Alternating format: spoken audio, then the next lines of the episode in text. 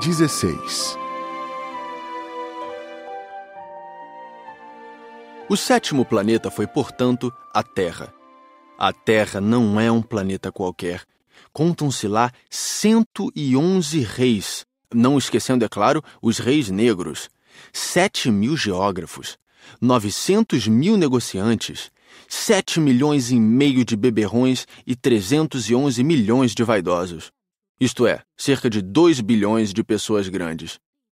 Para dar-lhes uma ideia das dimensões da Terra, eu lhes direi que antes da invenção da eletricidade era necessário manter, para o conjunto dos seus seis continentes, um verdadeiro exército de 462.511 acendedores de lampiões. Visto um pouco de longe, isto dava um magnífico efeito.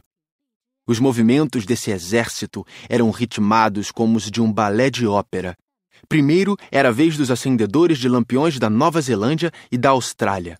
Esses, depois de acenderem seus lampiões, iam dormir. Entravam então na dança os acendedores de lampiões da China e da Sibéria. E estes, tendo concluído suas tarefas, também desapareciam nos bastidores. Chegava a vez dos acendedores de lampiões da Rússia e das Índias, depois os da África e da Europa.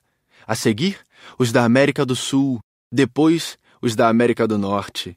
E eles jamais se enganavam na ordem de entrada em cena. Era um espetáculo grandioso.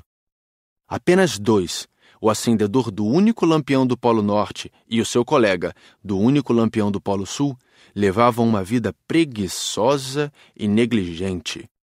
Trabalhavam somente duas vezes por ano.